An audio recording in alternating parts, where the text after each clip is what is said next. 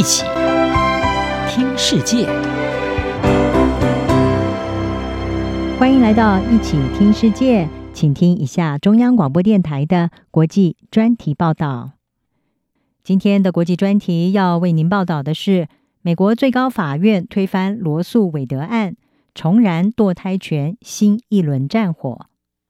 美国最高法院六月二十四号推翻了近半个世纪前的罗素韦德案历史性判决，认定女性堕胎并非宪法赋予的权利，允许各州自行决定是否禁止堕胎。这项判决也再度开启了美国社会内部对这个高度两极化议题的激烈对抗。最高法院的这项判决获得了保守派人士的欢迎，认为这是捍卫生命权的一大胜利。但自由派人士强烈谴责这项新判决，全美各地连日有大批民众走上街头抗议这项判决。美国总统拜登则谴责最高法院的这个判决是一项悲剧性错误，让美国倒退了一百五十年。他也宣誓奋斗尚未结束，并要求国会采取行动，制定联邦法律来恢复罗诉韦德案赋予女性堕胎权的保障。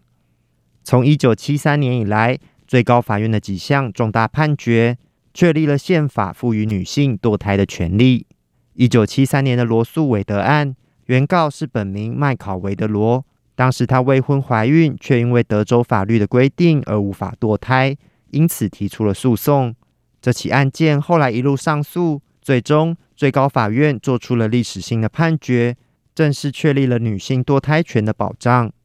一九九二年的计划生育协会诉凯西案，则是美国最大堕胎倡议组织——美国计划生育协会，对宾州的堕胎相关法规提出法律挑战。最高法院在此案的判决中，进一步允许女性在胚胎拥有母体外存活力，通常是怀孕二十四周以前，享有堕胎的权利。但数十年来，堕胎权持续成为美国社会最具争议的焦点。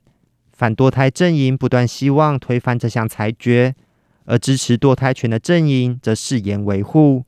这个争论在美国前总统川普任内出现了重大转变。川普一口气任命了三名保守派大法官，使得保守派在最高法院取得了过半席次，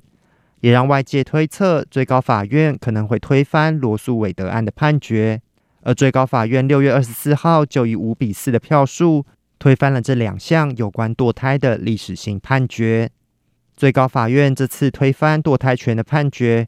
立即性的影响就是让美国多个保守派州限制堕胎的法案将迅速生效。另一方面，包含加州、纽约等数十个州，则将继续维持保障堕胎权的规定。而有部分州表示，他们将设立堕胎庇护所，为那些来自限制堕胎州的女性提供协助。华府智库布鲁金斯研究所研究员卡马克认为，新判决不仅让女性受害，也让美国分裂。这会让一些半世纪以来被接受的医学做法，突然变成是非法的。我相信，它当然会伤害贫穷女性，还有未受教育的女性，比它伤害受教育女性还要多。而这只是另外一个议题，会把这个国家一分为二，因为我们会有一些州彻底的禁止堕胎，我们也会有一些州像。像我们所说的，去扩大他们进行堕胎的做法。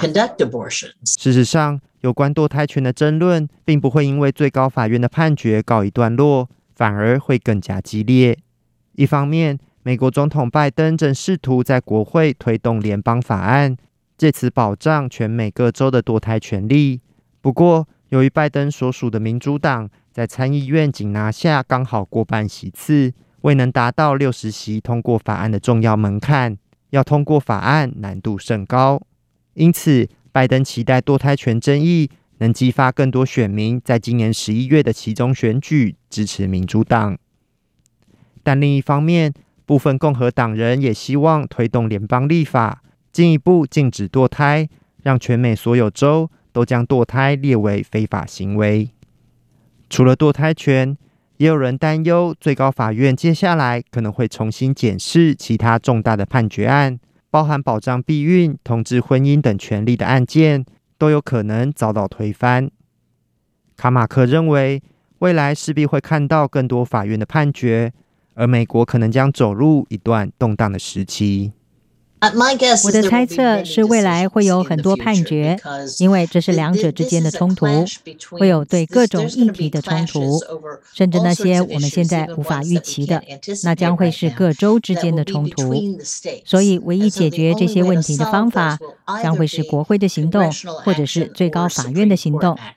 所以我相信，我们正看到一个开始，一段漫长而动荡的时期。美国最高法院推翻堕胎权的历史性判决。再度点燃女性自主权的战火。可以预见的是，这个议题不仅将成为美国十一月其中选举的焦点，也将是整个美国社会未来一段时间必须面对的重大挑战。央广编译郑锦茂报道。